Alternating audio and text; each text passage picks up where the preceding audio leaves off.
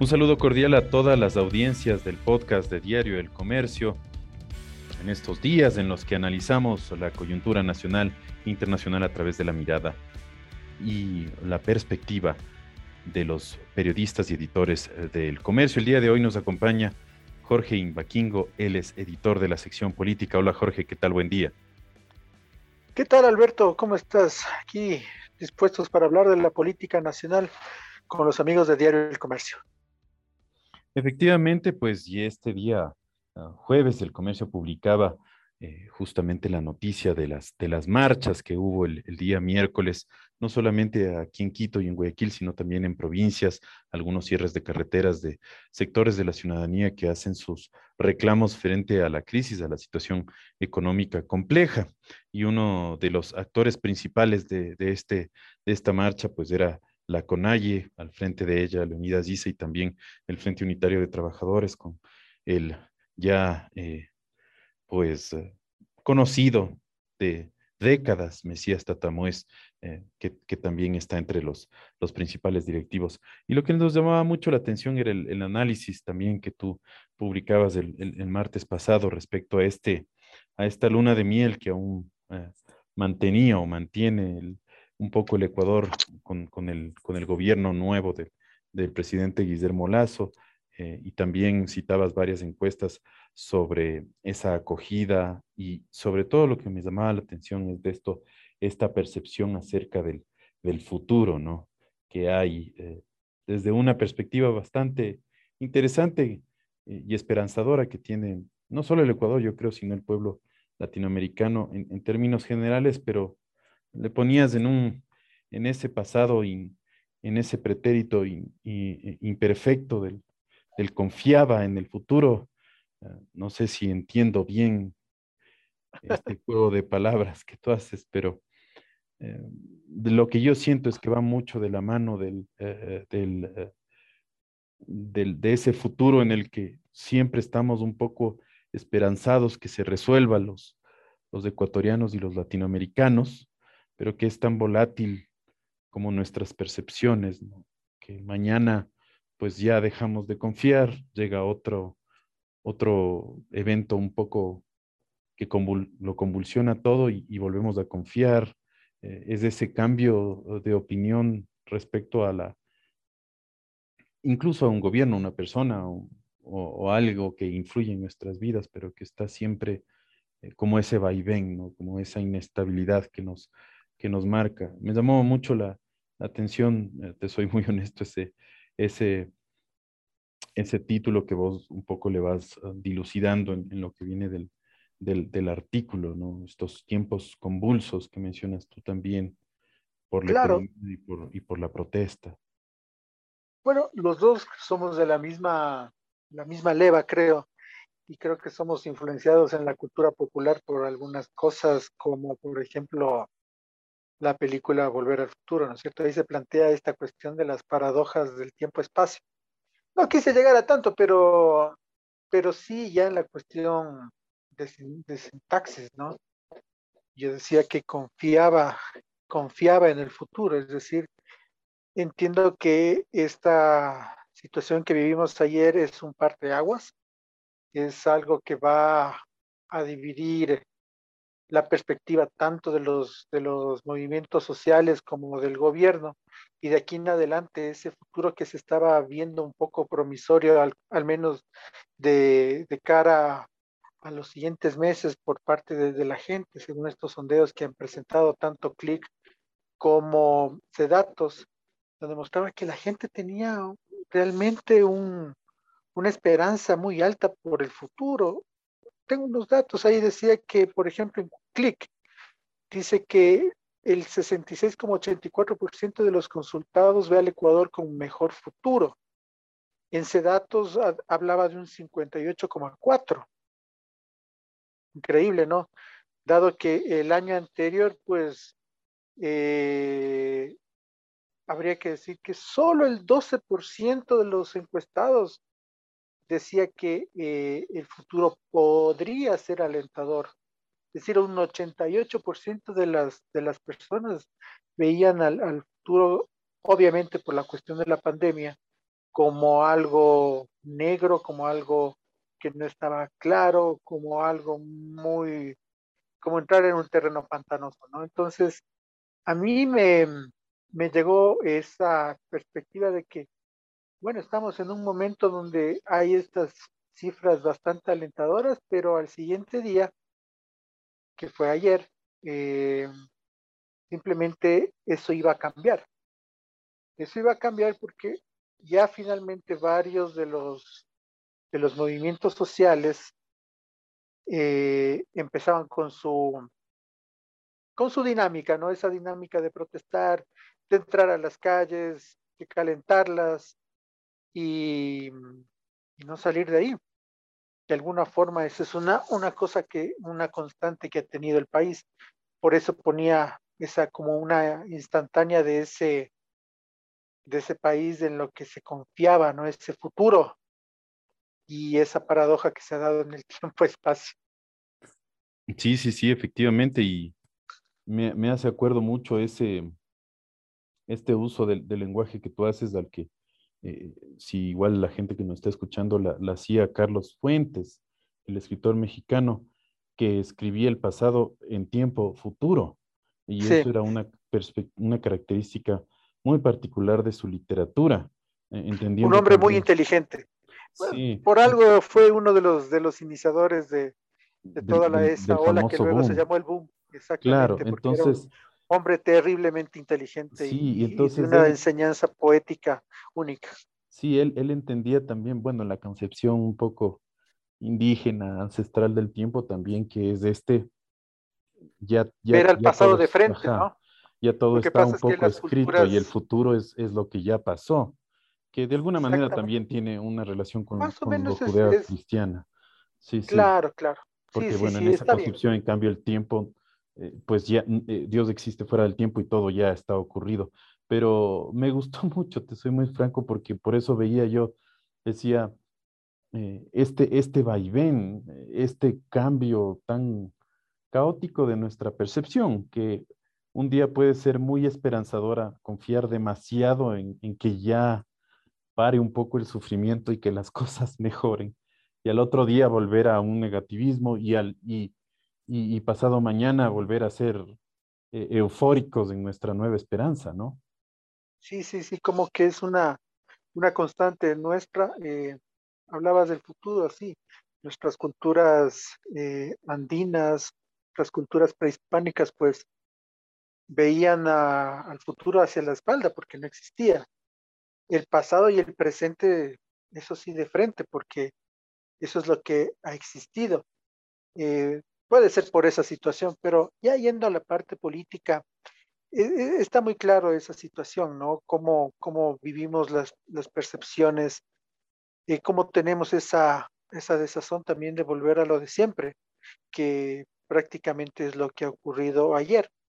Son, y tampoco se puede decir que, que no tengan razón.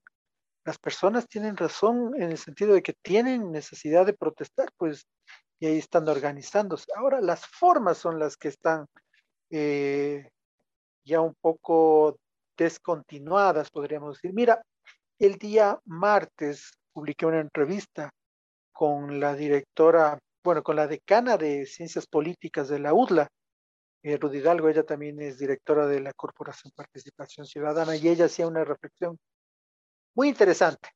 Yo le preguntaba, ¿por qué los, los movimientos sociales tienden a, hacer esta protesta e incluso sin pensar en que, un, por ejemplo, una paralización nos va a venir muy mal en el tiempo en que estamos tratando de reactivarnos y por qué siempre recurren a eso.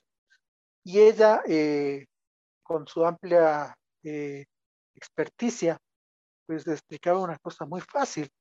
Esas narrativas de ir hacia la protesta en las calles son unas narrativas del siglo pasado, de hace 50 años, de los años 70, de los años 80, en donde hubo un auge del movimiento eh, obrero, de la clase obrera ecuatoriana, por ejemplo, en donde se recuerdan grandes hitos de, por ejemplo, del primero de mayo, 1978, 1979, grandes concentraciones incluso hasta el año 81, ya cuando había todo el problema del, del, fenómeno del niño.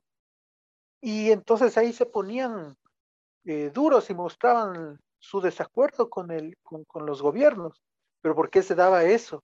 Ella decía que era un síntoma de esa época, porque en esa época no había redes sociales, los medios de comunicación tenían una forma de transmitir las cosas directa desde, desde los medios hacia la gente y la gente no podía tener esa retroactividad que ahora sí la tiene con las redes sociales.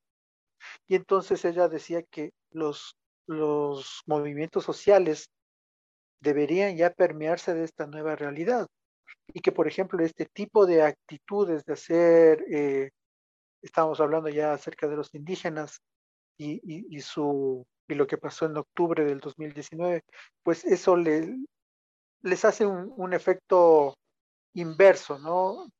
Porque claro, se, confluyen sus bases, pero también el resto eh, les puede llegar a complicar y eso lo hemos visto en la parte económica. Octubre del 2019 fue fatal para la economía ecuatoriana fatal para Quito, fatal para la economía ecuatoriana en realidad.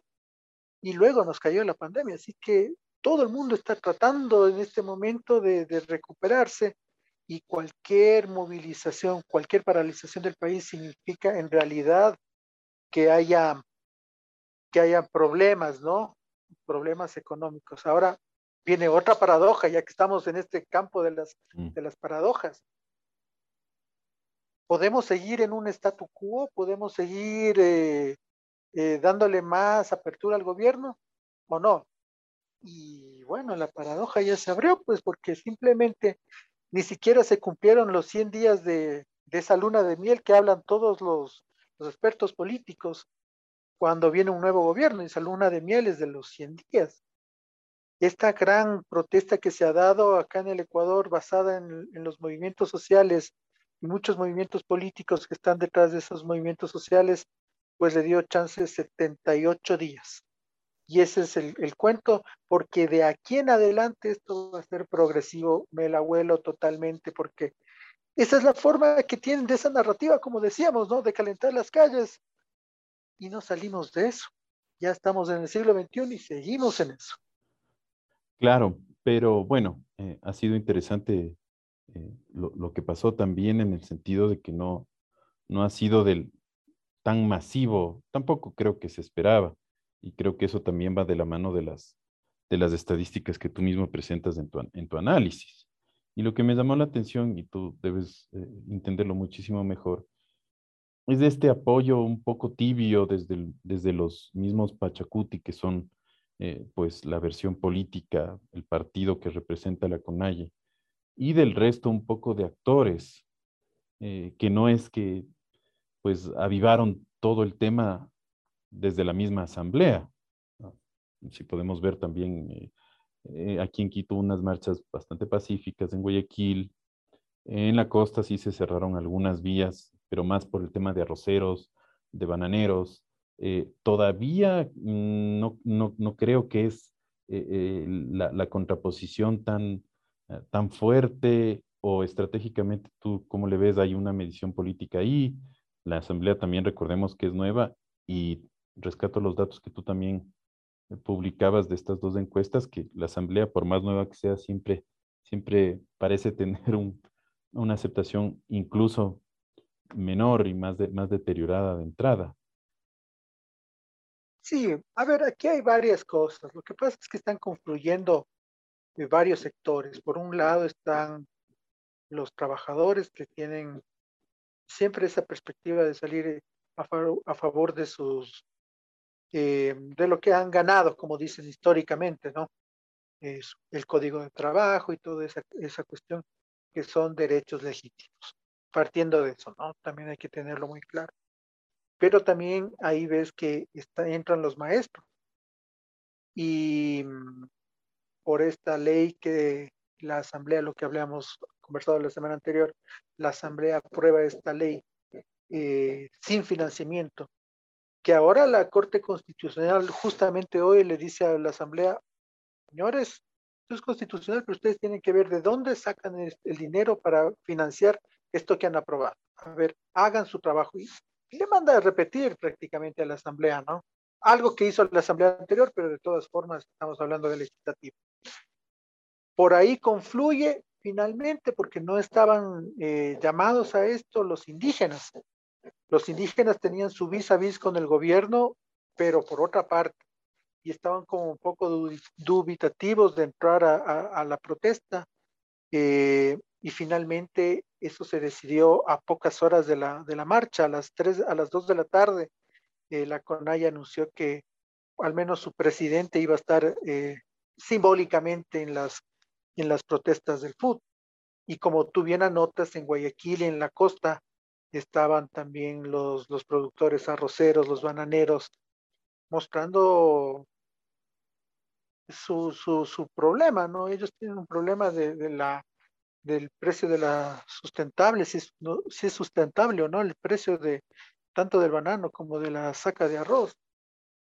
Y claro, pidiéndole al Estado que intervenga en la economía y ahí se, se vienen un montón de, otras paradojas, digámoslo así, si eh, el gobierno tiene que atender este tipo de cosas desde el Estado o si debe dejarlo al, albedrío, del, del, mercado, ¿no? Libre albedrío del, mercado.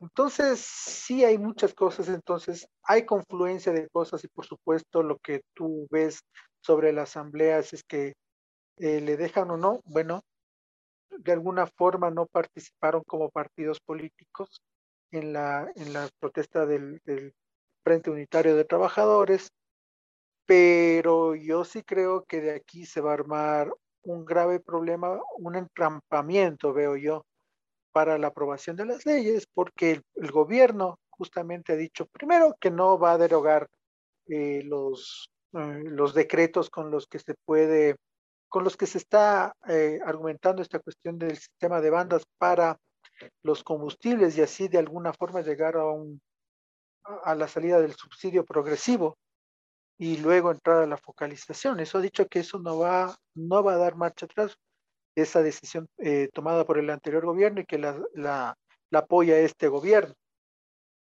Que si se hiciera eso, habría más problemas porque el riesgo país subiría, ya no tendríamos créditos y toda esa mecánica que tiene la, la economía como tal.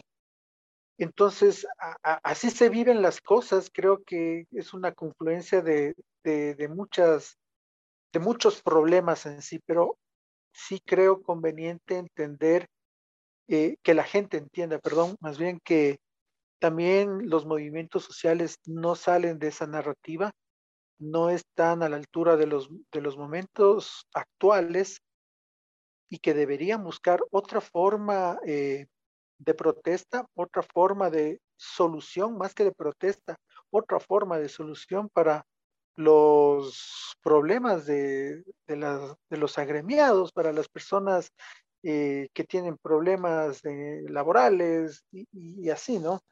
Creo que este es el momento clave para que los movimientos sociales entren a una nueva perspectiva de, de, lo que han hecho y de lo que tienen que hacer, porque los movimientos sociales son importantes en la vida de una nación y nos han dado siempre muchas, muchas lecciones.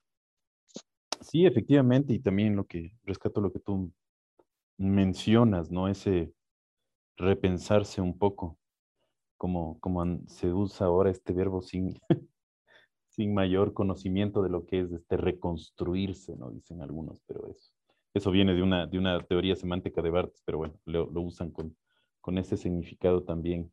Y, y, sobre todo, yo creo que también están midiendo, ¿no? Porque hay el recuerdo de octubre 19, está muy presente, sobre todo en Quito. Entonces tampoco se pueden eh, eh, votar así nomás a, a repetir algo así. Y como tú mencionabas bien en la, entrevista que, que, hiciste, que publicaste igual en, estos días, pues eh, no, es, no se trata de, de lanzarse así nomás en medio de una crisis, en medio de una pandemia, y con esa esperanza y con esa esperanza en el futuro que se tenía respecto a que, bueno, ya vámonos reactivando, ya vamos un poco saliendo de esta situación tan compleja, ¿no? Sí, sí, sí, nos queda todavía ese, ese eh, dar ese paso, ¿no? O sea, con este buen clima del que hemos hablado y no hemos hablado de, por qué hay este buen clima que se veía en estas, en estas encuestas es obviamente por el tema de la vacunación. Y, y claro que nos da esa, esa ventana hacia, hacia el futuro, ¿no? Ver que sí hay una esperanza. Pero claro, ahora las cosas se van complicando y, yo espero que Ecuador tenga un, ápice de, podríamos decirlo, de madurez política, porque avivar este tipo de sentimientos en una crisis económica es lo más fácil. Pero en cambio construir es muchísimo más difícil, ¿no? Y ahí es donde los movimientos sociales tienen, creo yo, eh, una, una puerta que abrir y que no la han explorado. Sí, sí, sí. siempre han vivido de eso. No es posible. Y también es un reto interesante para el gobierno, ¿no? Ah, salirse de esta luna de miel y a ver cómo responde, si es que es una, o se vendió como una alternativa válida de gente capacitada frente a otro, a otra ideología que mira el, Estado y la gobernabilidad desde otra perspectiva, pues vamos a ver estos retos, cómo, cómo los enfrentan, ¿no? Eso, eso me tiene un reto al frente muy importante, tiene un gran reto. Ya depende de si es, si tienen las ideas claras como para poder manejar este, este problema en el que están ahora metidos. El problema de gobernar. Sí, sí, sí. No, no. Fascinante. Bueno, se nos acaba el tiempo. Muchísimas gracias, eh, Jorge, y rescatar nuevamente eh, ese artículo tuyo, la paradoja de un país que confiaba en el futuro. Eh, ese, ese bonito juego de palabras que haces y, cómo desde esa hasta de los tiempos verbales das una lectura muy interesante de la, de la, de la situación política que estamos viendo, de esta coyuntura y sobre todo esta multiplicidad de lecturas, ¿no? Que es lo más rico que, puede dar un texto, creo.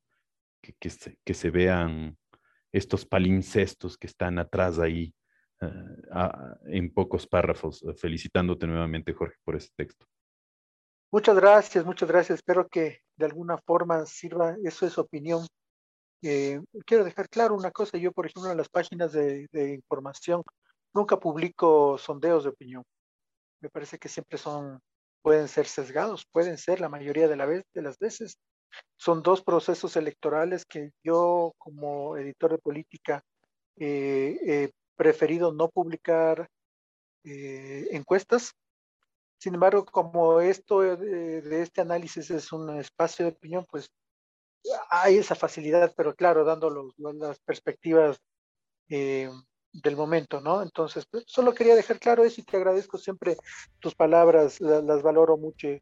Eh, sí, trato de, de, de, mostrar un poco la realidad como está bajo la perspectiva de un periodista. Así es, así es, Jorge. Sí, bueno, podemos conversar en otro, en otro momento ahí cómo, cómo es esto del tema de las encuestas y, y, que además de eh, esa posición tuya y de la sección también tiene su, su sustento eh, en data y muy, muy, muy bien eh, definido y podemos hacer un análisis pues, de lo que acaba de pasar en, en abril y en febrero aquí, ¿no? Que, que, es evidente y en redes sociales la gente puede ver que pues las encuestas se pueden... Eh, una vez un amigo igual en un, en un, estudio que un amigo matemático, ingeniero me decía, yo con encuestas te puedo probar y con estadística incluso te puedo probar las cosas más subjetivas, así que también hay que tener en eso mucha, mucho cuidado, como tú bien señalas. Y bueno, no te quito más tiempo, Jorge, gracias. Gracias por estar con nosotros, Jorge Imbaquingo, editor de política. Muchísimas gracias. Muchísimas gracias, Alberto, y a los queridos amigos de Diario El Comercio. Tengan un resto de día espectacular. Así es, les acompañó también Alberto Araujo, editor de Nuevos Productos. Mañana un nuevo podcast con el análisis de la coyuntura nacional e internacional. Que tengan una excelente jornada.